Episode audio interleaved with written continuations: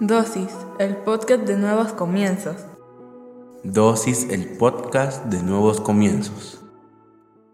Bienvenidos sean todos y cada uno de ustedes una vez más a Dosis. Hoy hablaremos sobre discusiones. ¿Quiénes de nosotros no hemos tenido una discusión? Y creo que las discusiones nunca llevan a nada bueno. ¿Por qué? Simple. La gente cuando discute está enojada, está molesta por algo o simple y llanamente quiere imponer su punto de vista por sobre otro punto de vista. Nosotros debemos de comprender que no es lo mismo debatir a tener una discusión. No es lo mismo dar nuestro punto de vista a tener una discusión. De eso quiero hablarte este día. Discutir es parte del día a día, porque muchas veces nuestras emociones nos dominan y causan que comencemos a entablar una discusión con otra persona, porque simple y llanamente esas emociones nos llaman a tener la razón, a pesar de que posiblemente no la tenemos. Ahora, debemos de ser conscientes de que muchas veces discutimos por cosas insignificantes, que nuestras emociones solo magnifican para que tengamos esas discusiones. La palabra de Dios en Proverbios 26, 4, 6 nos hace un llamado.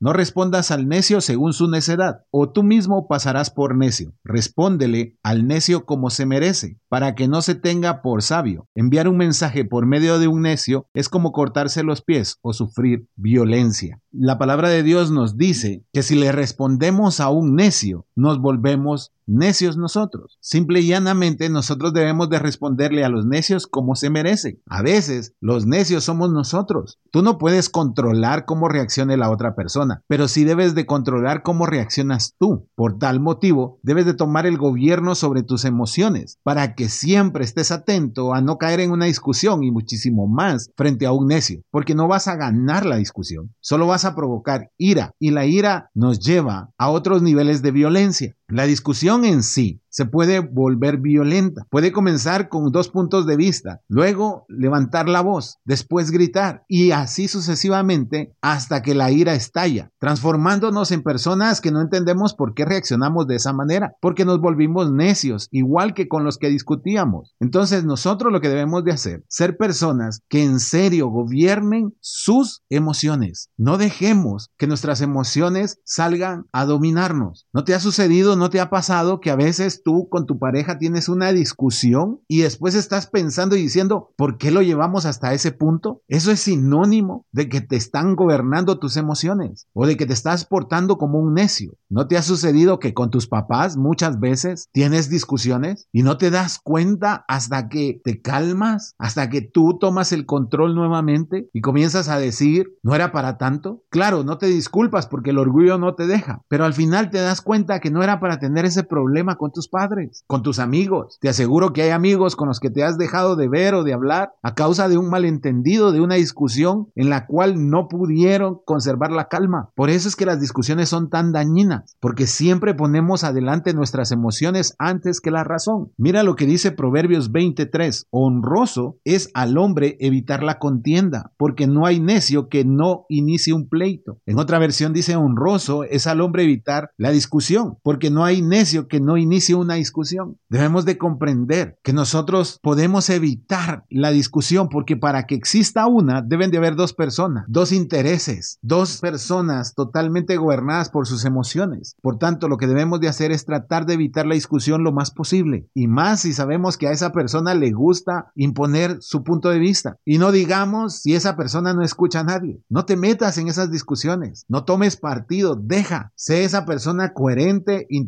y sabia que no va a comenzar una discusión con esa persona, porque no vas a ganar, solo vas a perder. No hay nada peor que pelear, como te decía al principio, con un necio, con alguien que no entiende, con alguien que de verdad no escucha consejo y no escucha a nadie, que siempre cree que tiene la razón. No pelees con esas personas, solo vas a perder y te vas a terminar molestando y vas a terminar enojándote. Y al final vas a caer en el juego infinito, en el círculo vicioso de estar en discusiones permanentes. Yo a veces he visto personas que tienen años de discutir una y otra vez sobre el mismo asunto. Y digo, no puede ser posible. Alguien tiene que darse cuenta, alguien tiene que ser el sabio. Filipenses 2, 14, 15 dice, hagan todo sin quejarse y sin discutir, para que nadie pueda criticarlos. Lleven una vida limpia e inocente como corresponde a hijos de Dios, y brillen como luces radiantes en un mundo lleno de gente perversa y corrupta. Debemos de brillar como una luz radiante, porque el mundo cada vez está peor, porque las personas cada vez reaccionan más violentas. ¿No has visto? ¿No te has dado cuenta? Basta con que te des una vuelta por las redes sociales y validarás lo que te digo. La gente cada vez discute más, llega a los golpes en el tráfico y muchas de esas tienen consecuencias graves. Es que cada día la gente se está volviendo más perversa y más corrupta. Ahora, ¿qué hacemos con alguien que no entiende? ¿Qué hacemos con alguien que siempre nos busca las costillas, como decimos?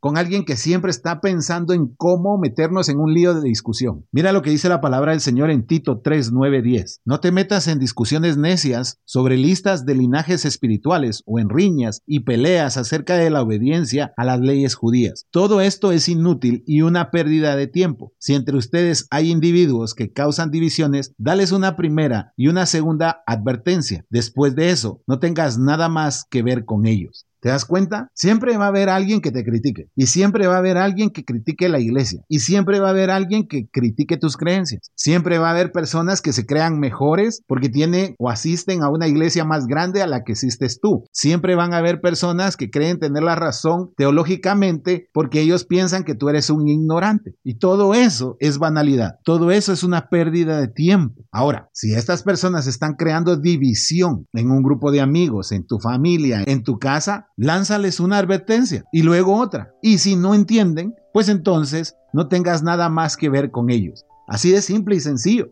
El Señor lo está aconsejando. ¿Por qué? Simple, como te decía al principio, no hay nada peor que tener una discusión con un necio. No se logra absolutamente nada, solo caer en la necedad nosotros y en un círculo vicioso del cual no vamos a poder salir. Por eso, llámale la atención la primera vez y la segunda vez. Si no entiende, no te preocupes, déjalo. No estás haciendo nada malo. El Señor lo respalda en su palabra. No estás abandonando a tu hermano. No, simple y llanamente has decidido vivir una vida sabia, una vida que no busca discusiones, sino que busca constantemente la paz y ayudar a otros por medio de nuestra fe. De eso, al final, se trata el ser cristiano. Así que te voy a invitar a que cierres tus ojos, vamos a orar. Padre, en el nombre de Jesús te damos gracias, porque hoy hablas a nuestras vidas. Muchas veces nos hemos metido en discusiones o hemos tenido discusiones a causa de que nos han gobernado nuestras emociones. Hoy te pedimos, Señor, que nos dé la sabiduría para dejar de lado las discusiones, para que seamos esas personas coherentes y sabias que no entren en una disputa con necios sino todo lo contrario, que los ayudemos y si no desean nuestra ayuda, que podamos alejarnos para que simple y llanamente podamos vivir según tu palabra. Te lo pedimos en el nombre de Jesús. Amén y amén.